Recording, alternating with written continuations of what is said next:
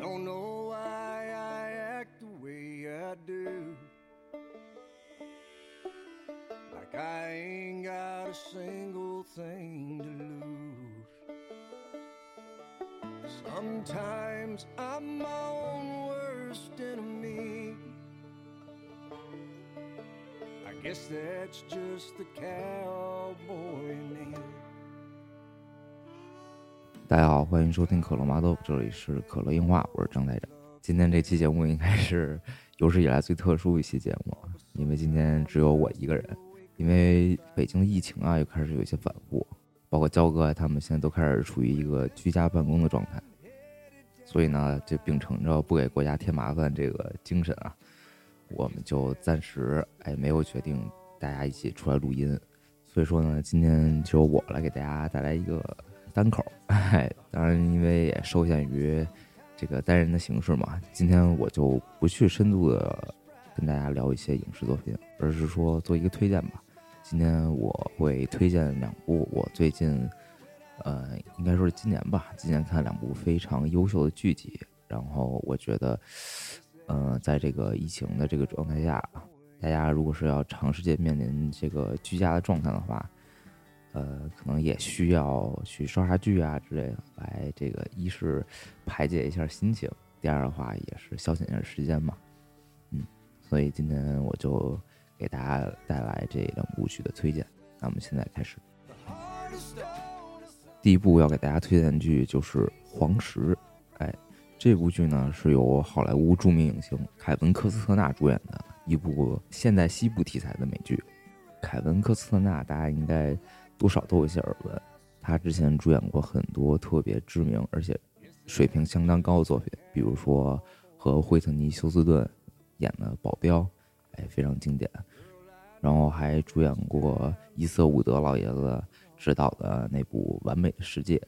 哎，特别感人的一部电影。但是呢，他比较有意思是，他其实他在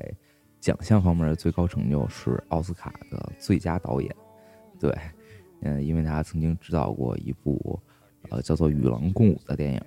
哎，是他自导自演一部片儿。当时他也是凭借着这部电影荣膺了。当年奥斯卡最佳导演，哎，所以说这应该是一个，呃，可以说是全才吧。好，那咱们再回来说这部剧，呃，《黄石》这部剧它的头衔很多啊，比如说西部版《权力的游戏》，然后当代版《教父》等等等等，啊，所以说这部剧呃其实很难用单一的类型来去概括，来去给它打上一个标签儿。啊，既然推荐嘛，我就直接先说我的观感。第一肯定是好看，啊，巨好看。如果我没记错的话，我应该是一个星期左右吧，就看完了全部四季。然后目前黄石四季的豆瓣评分平均在九点二左右，口碑特别好。第二呢，是它的剧情元素十分丰富。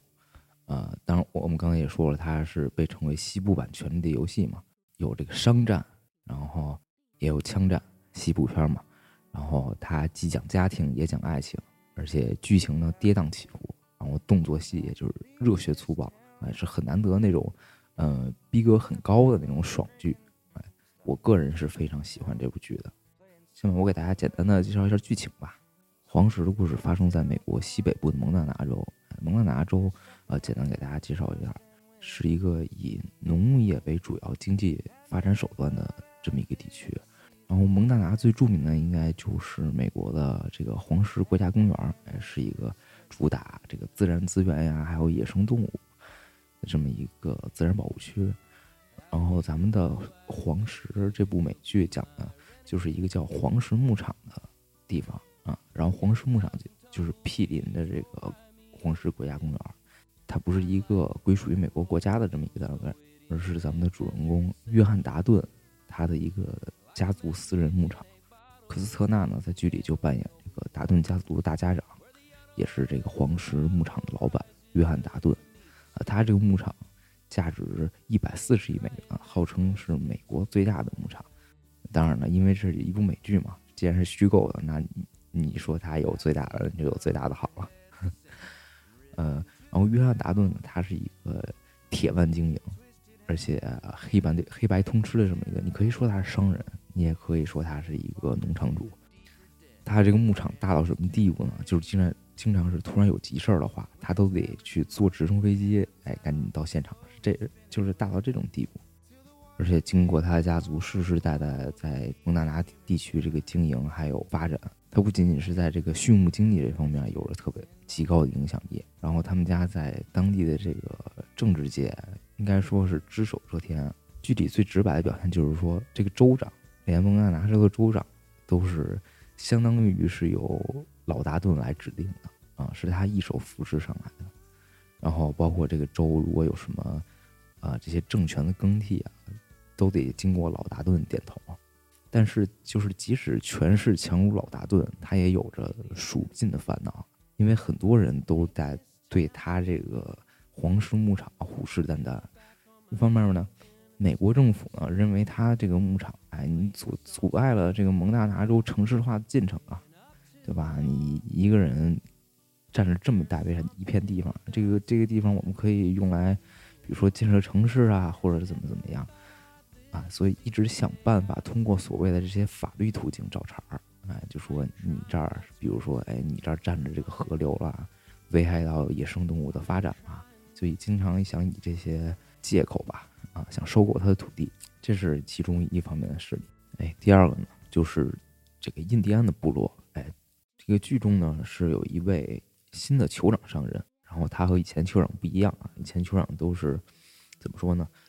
和这些白人社会保持一定的距离，就是互不干涉，井水不犯河水。但是新酋长呢，他就是属于那种进攻型的人格，属于那种新印第安人的典型。哎，他个人的资产呢很雄厚，哎，本身自己就比较有钱，是一个就是有商业头脑和这个政治手腕的一个人。然后他学历还特别高，那他一直认为达顿的这个皇室农场其实是属于他们族人的地方，哎，所以说他就想取而代之。哎，想取缔这个达顿牧场，然后来开发，比如说赌场啊什么的，就是哎，帮助能帮助印第安原住民来攫取利益。还有就是来自加州啊、华尔街这些商人，这么一大块肥肉，他们早就就已经虎视眈眈了。他们想把这儿开发成旅游区，盖度假村、建机场，对吧？就是很典型的这些商业思维。你要想跟他们斗，想仅凭着这个老达顿一个人肯定不行。他这边的帮手啊，主要就是内部挖掘，哎，主要就是他的三个儿子，还有一个女儿。这其中的大儿子是老达顿最喜欢的儿子，就是为人豪爽正直啊，也是他这些儿女中，嗯，最有牛仔样的一个，是一个是儿女里边唯一一个帮助他在一线经营农场的一个。他平常就负责带领皇室农场的牛仔们，呃，养牛啊，养马呀，啊，如果就是说把这个。黄石牧场比作一个企业的话，他就相当于这个项目经理，就负责实操这些业务。但是他就是也是呃为人比较憨厚，对于这些呃商业上的东西，其实他是不甚了解的。呃，刚才说了，这个大儿子是属于这个像项目经理这样实操业务的，那他这二儿子就属于企业的法律顾问。他年轻的时候就被老达顿送到哈佛去读法律，是一名法律精英。然后帮助老达顿解决一些，啊，应该说一切吧，和法律相关的问题，包括刚才提到的，就比如说面对政府的刁难还有诉讼，他能凭借自己的这个能力化解。但是呢，也正因为啊，他到这个大城市去接受过这些现代文明和高等教育的熏陶，这使得他这个性格吧，呃，就相比于其他的兄弟姐妹显得太过文明了。就少了点这个野劲儿，没有这个大西部这个狂野的这个劲头，甚至还有点懦弱和自私，哎，也就因此，老达顿一方面需要他能力，然后另一方面呢，又始终没有从心里认可他。嗯，兄弟姐妹当中呢，其他他的哥哥跟弟弟还好，但是他这个妹妹最讨厌他，经常对他阴阳怪气儿，甚至就大打出手。当然，他俩的恩怨，还有老达顿对这个儿子的一个态度，是一个很重要的伏笔。这后续剧中会有解释，嗯，咱们在这儿就不赘述，算是留给大家一个悬念吧。第三个就是咱们刚刚提到老达顿这个女儿，她是一个彻头彻尾的女强人，是一个商业精英。呃，平常工作是为一家大财团进行商业并购。哎，她并不生活在老达顿身边，但是她有着。呃这个家族里最精明的这个商业头脑，有点这个特别飒的这个女魔头的性格，就是狠起来，甚至连他爸都发怵。哎，老达顿在那个剧里边有一个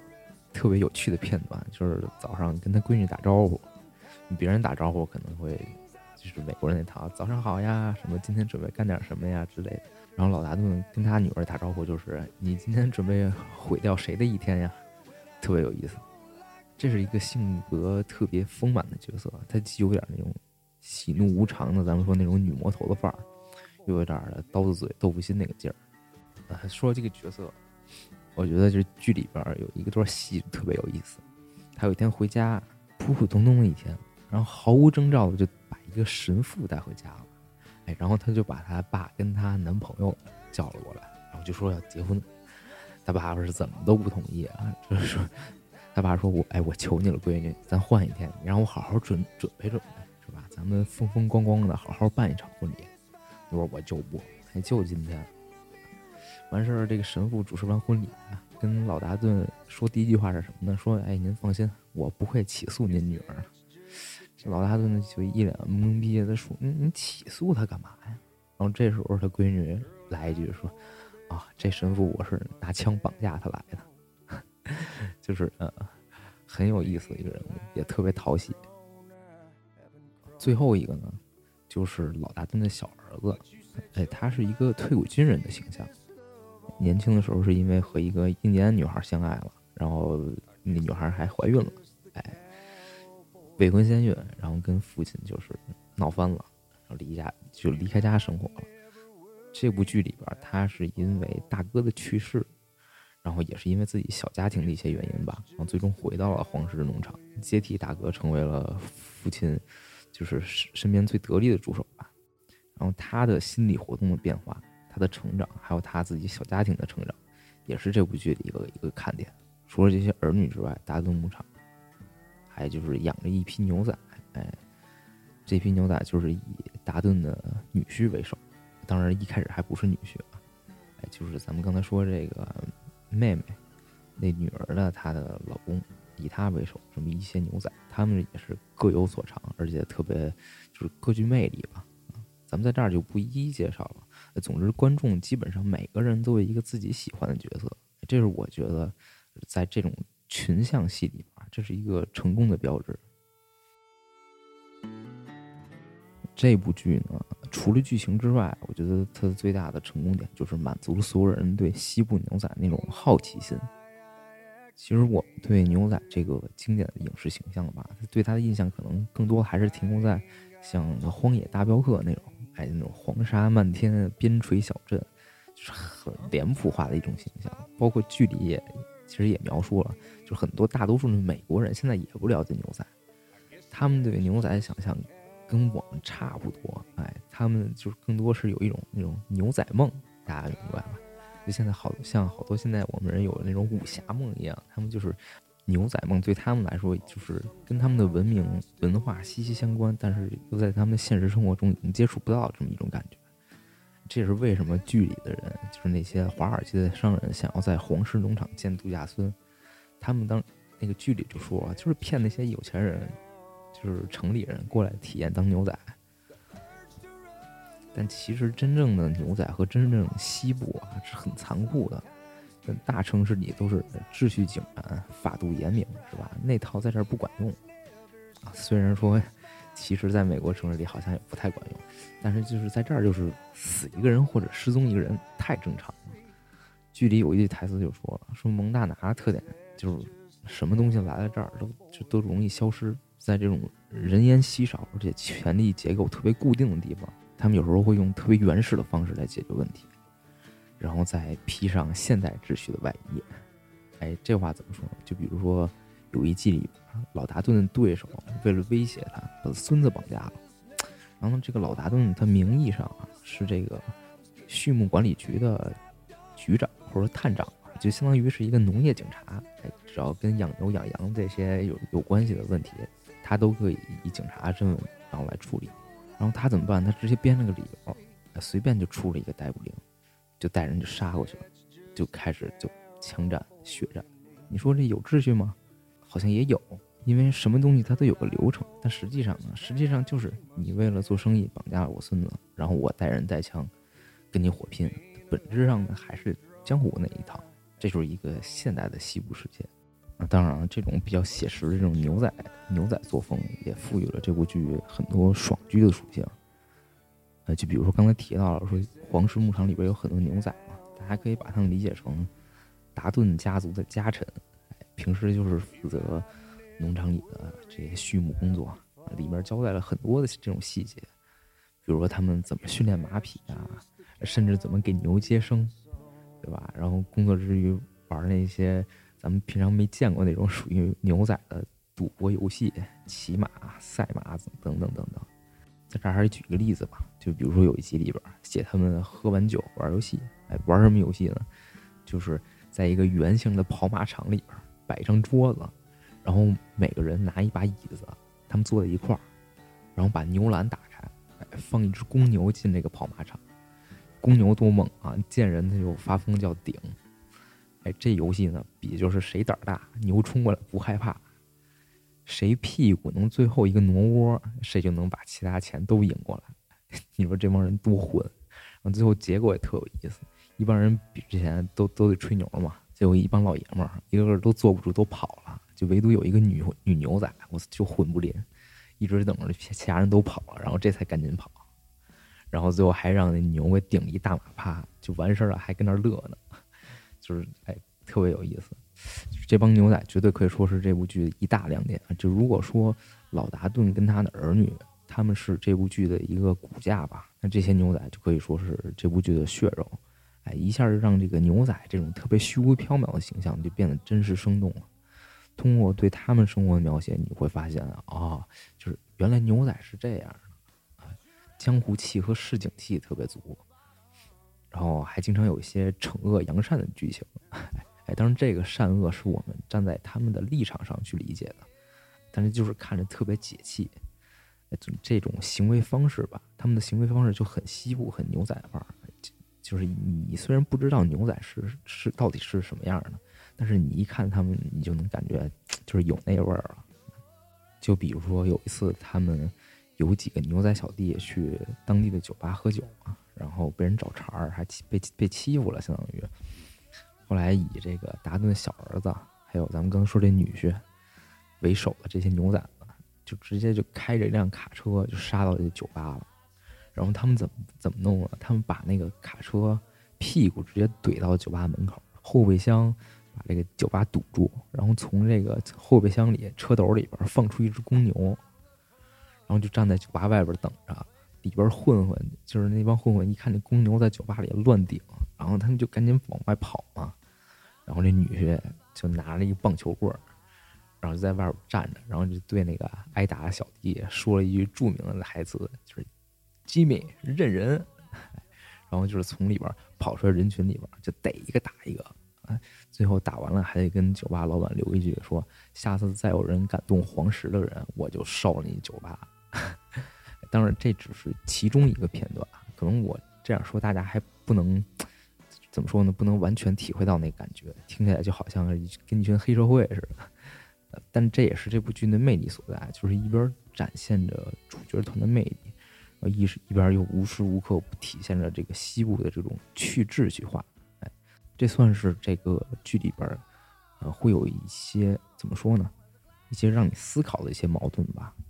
达顿家族一边面对这个外来人的挑战，就是无所不用其极，然后一边又对自己的家人和在乎的人体现着那种铁汉柔情，或者你看的时候忍不住就是去跟他们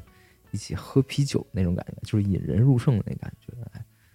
哎，总之最后总结来说吧，就是五星推荐啊！如果说这部剧有任何缺陷的话，那就是这还没完结。对，第四季现在更到第四季，但是第四季并不是最终季。就是看完第四季那种抓心挠肺的感觉，就确实不太好受。然后最后说一下搁哪看吧。啊，目前四季的话，全部都能在人人视频上看到。然后包括它还有一部前传叫《黄石一八八三》，哎，也可以在人人视频上看。嗯，删减的内容的话其实很少。那打戏或者枪战的戏，在我记忆中都没有删除。但是一些比较香艳的镜头肯定就就没法看了啊。不过好在这些镜头就比较少吧，而且也不影响剧情，因为它的比重确实不多。总之，这部剧就是，哎，利剑，大家就是不要犹豫，看它，看它，看它。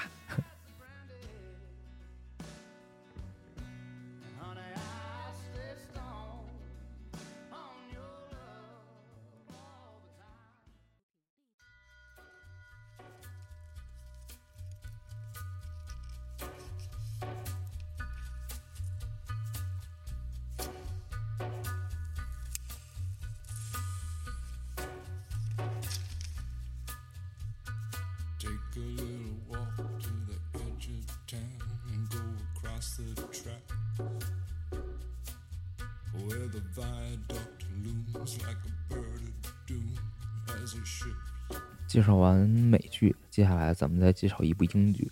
这部剧也是我个人的这个年度推荐啊！就是虽然现在才才五月份，但是这部剧我我应该可以提前就是确定是我的年度推荐，而且这部剧已经全部完结了。哎，这部剧就是《浴血黑帮》。首先还是直接说观感，第一就是爽。既然推荐给大家刷剧嘛，我觉得第一点肯定是观感上要好看。它相比于我刚才介绍的这个《黄石》，它剧情进展更快，而且打戏啊这些动作戏方面也是更密集，而且真刀真枪的干。第二呢，制作水平特别高，和《黄石》一样，都是电影级别的制作标准，在布景上啊，然后这个服化道方面都下了特别大的功力。因为这部剧的时间是设定在上世纪二十年代初到三十年代末左右吧，这么一个时间段，啊，就是它这个时间跨度是比较长的，所以因此布景需要跟随着历史进程不断的去更新，就是连那个演员们的发型啊，都是根据当时这些呃有迹可循的这些图册啊，就是一比一去还原的。呃，其中这个这部剧的服装是特别为人称道一点，就很多人在看完这部剧之后。都对西装有了一个一种新的认识，就是他特别极致的展现什么叫西装暴徒，什么叫雅痞。如果大家对这种雅痞的形象特别特别喜欢的话，那这部剧你绝对不能不能错过。第三点呢，就是他的演员阵容绝对是电影级别的，男主角是由这个基里安·墨菲饰演的。哎，其实在这部剧之前，基里安·墨菲给我印象一直都是那种铁打的配角。比如说，在那个诺兰的《蝙蝠侠》三部曲里演那个稻草人嘛，虽然在第一部里边是主要反派，但是在后边就一直是以那种呃，怎么说呢，没有什么存在感那种懦弱的反派形象。对，然后在《盗梦空间》里被就演那个被耍的团团转的那个富二代，就是属于那种典型的脸红人不红的类型。但是就是这部剧看完之后，我对他印象。不能说有所改观吧，只能说是完全颠覆，就是太他妈帅了，对，而且就帅而不娘，狠而不坏，哎，就那个代劳大老范儿演的特就特别好，而且就是这部剧大火之后，呃，墨菲就是他这演员本人就可以说也直接套上了主角光环了，呃，诺兰在下一部他下一部电影叫《奥本海默》嘛，然后也是敲定了基里安·墨菲做男主，这个绝对是。跟他在这部剧里的这个表现，还有他的影响力上升，绝对是有很大的关系的。因为刚刚也说了，咱们可以看出来，基连墨菲之前是跟诺兰是有很多次合作的。除了刚才说的那个，呃，蝙蝠侠三部曲，还有盗梦空间之外，在那个敦刻尔克里边，他也演了一个角色，但是全都是戏份很少，就是角色存在感不是很强的这个配角。那这次终于要演主角了，而且不仅是演主角。给他搭戏的这些，就是所谓的配角啊，就个顶个拎出来的，可都是就是男一号级别的名角，就包括有小唐尼、马特·达蒙、加里·欧德曼，还有拉米·马雷克。咱们这个就已经说了，就两个影帝了，对吧？哎，反正就是绝对特别好诠释了什么叫是金子迟早会发光的。扯远了。咱们继续说，继续说回这部戏的阵容啊。这部戏里边就除了基演墨菲，还有很多就是让人特别惊喜的名字出现。就比如说汤姆哈迪，哎，在里边演了一个就是唯利是图的一个犹太帮黑老大，也是一个让人又爱又恨的角色。就是汤老师这个演技，咱就自不必说啊，他这个人物可以说是就是除了主角团之外啊，这个粉丝最多的这个角色之一。一开始我知道就是汤姆哈迪会在剧里出演，但我以为就是那种友情客串的那个那种角色，但是其实这个角色是一贯穿始终的，而且时常去推进这个剧情发展的这么一个角色，哎，大家可以期待一下。但是要说这部剧里边就是让人最惊喜的出场，绝对就是这个第四季里边的阿德里安·布劳迪，也就是奥斯卡史上最年轻的影帝，大家对他肯定是不会陌生的啊。大家应该都看过他那个《钢琴家》，对吧？包括还有《超脱》，还有《金刚》等等等等。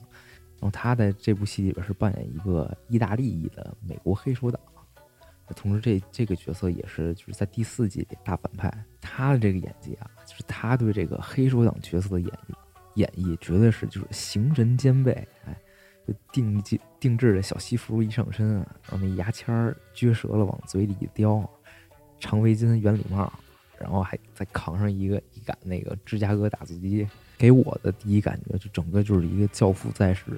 尤其是他那个还操着一口这个披萨味儿的英语，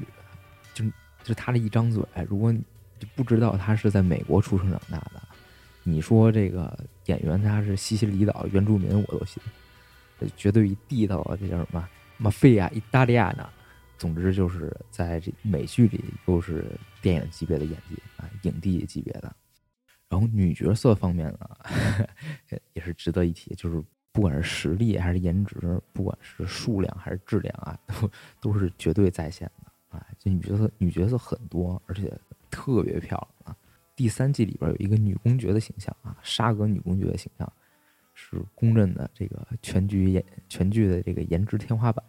大家感兴趣的可以留意一下啊。然后最大牌的女演员的话，应该就是在后期出现的这个。安雅泰勒乔伊，哎，就是前两部前两年就特别火的那部《女王棋局》的女主角，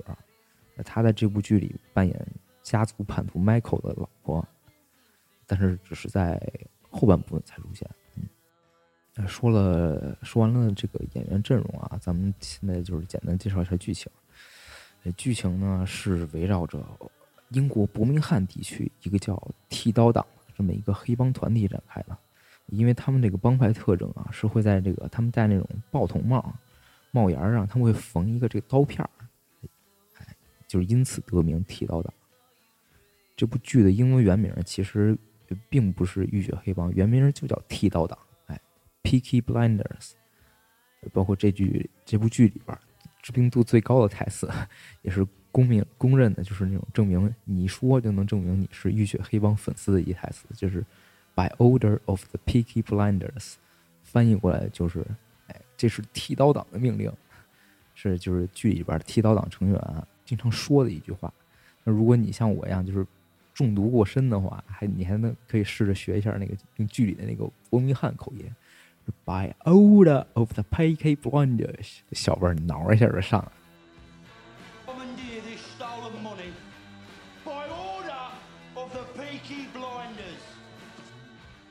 啊，那咱们继续继续说啊，呃，基里安·墨菲在这部剧里饰演的是角色是叫汤米·谢尔比，然后在谢尔比兄弟里边排名排行老二。哎，虽然上头有一个大哥，但是他是他们这个家还有这个帮派是绝对的灵魂人物，也是这部剧的主角。哎，这个设定是稍微有点像那个，有点像那个《权力游戏》里边那个 Jon Snow，像雪诺，哎，就是老二当家。这部剧其实，如果你简单概括一下，就是讲述汤米·谢尔比如何带领谢尔比家族和剃刀党啊，从一个就是只做赛马生意的这个小帮派，变成一个这英国政商界通吃的大佬了。哎，如果说刚才推荐那个《黄石》是讲就是老达顿怎么去守江山的一部剧，这部剧讲的就是汤米怎么带剃刀党打江山的剧。对于这两部剧里边这些主角们的作风啊。有两句话很好的概括，啊，就是三好市民谢尔比，热情好客黄石人，哎，大家可以自行自行体会一下。咱们继续说啊，谢尔比家族的对手，呃，就是在这一共六季里边吧，就是就属于那种一季更比一季强。从一开始啊，就是跟他们附近的这些英国地区的小帮派斗，到最后去去首都跟那个伦敦的大帮派斗，再到后边直接跟那个沙俄流浪皇室。还有呃，大家都有所耳的这个共济会跟他们斗，然后最后就就是意大利黑手党，对吧？一直到最后的最后，就就直接跟纳粹正面交锋了啊！这这里边就是最精彩的看点吧，就是看这个汤米希尔怎么运筹帷幄，哎，怎么在这个诸多的势力之间就斡旋呢。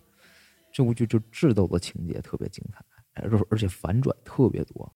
基本上就是每次在你觉得就是希尔比家族山穷水尽的时候，就都会有那种意意料之外的这个转机出现，而且还不是那种生硬的反转啊，是你在之前的剧情里能找到伏笔的那种精彩的转折，特别上头。这部剧我没记错的话，应该是在我期末考试完之后，也是一个星期之内看完的啊。但是你想，它可是六季啊，黄石是四季，特特别夸张。除了这些帮派斗争里边的这些权谋跟战术，其实这汤米希尔比这个人物，他这个管理哲学，还有他的为人处事，就抛开里边艺术加工的处理啊，还是有些东西是真的可以学一学的。比如说怎么化敌为友啊，怎么与合作人进行利益的置换和制衡啊，如何管理企业呀，它里边也有一些很多一些他失败的经验。哎这些现代，咱们说生意场上也好，呃，这在你日常的这些工作当中，就是可以用到的这些东西，在里边都是有迹可循的。哎，这方面编剧团队绝对是下了功夫的。这部剧现在几乎就是已经成了就是伯明翰的一个文化符号了，我感觉。这最后一季上映之前吧，呃，就伯明翰有一栋楼，然后他们有整个一面墙都是手绘的那种浴血黑帮的墙绘海报。然后看有好多人去伯明翰专门去玩的时候，专门去那面墙拍照拍照留念那种。而且这部剧对英伦文化的描写就是很多，啊，也很有趣儿。比如说有一个场景啊，就是和意大利黑手党交手那一季，剃刀党他们想招点新人进来，然后又怕这个意大利人就怕卧底去来来应聘，所以他们在招人的时候，工头就会问一些就是简单的问题。比如说，哎，切尔西的守门员叫什么名儿？哎，就是这种。就当时你看的时候，你就会突然觉得他特别生动，哎，特别英国。包括布劳迪那个黑黑手党手下吐槽英餐，说：“哎，大哥，咱们赶紧回去吧，这儿东西太他妈难吃了，什么葡萄干布丁，我的天哪，什么垃圾啊！你瞧，我们都饿瘦了。我们这个意大利亚诺这定制西装都不合身了。” 就这样，就有好的也有不好的，哎，就是文化这种展现，我觉得这是不错的，就得很客观。而且里边主要角色这个个人魅力也特别出彩，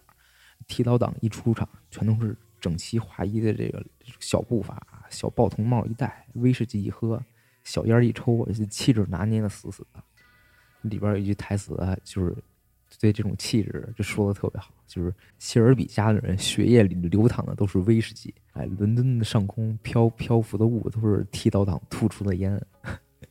就是甚至你看的时候，有时候你就看见这个男主角抽烟啊，你就特别就是忍不住想去跟着点一根。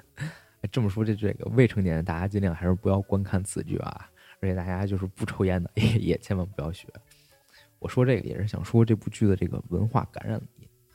我觉得这也是我们国内的现在的国产剧在做的时候啊就值得学习的地方。如果你把我们这个文化，你也这样，就是更完整、更有魅力的表达出来，这是绝对是值得去思考。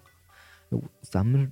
那么优秀的民族文化，如果真的能制作出这样优秀的剧集，那呈现出来这个文化观感肯定是要更加出色的。对于这个咱们国家这个文化所所谓软实力还有这输出，就是大大有作用。然后，因为我说了啊，这部剧就是剧情特别棒，转折也特别多，所以我在这儿也就不做太多的剧情上的介绍。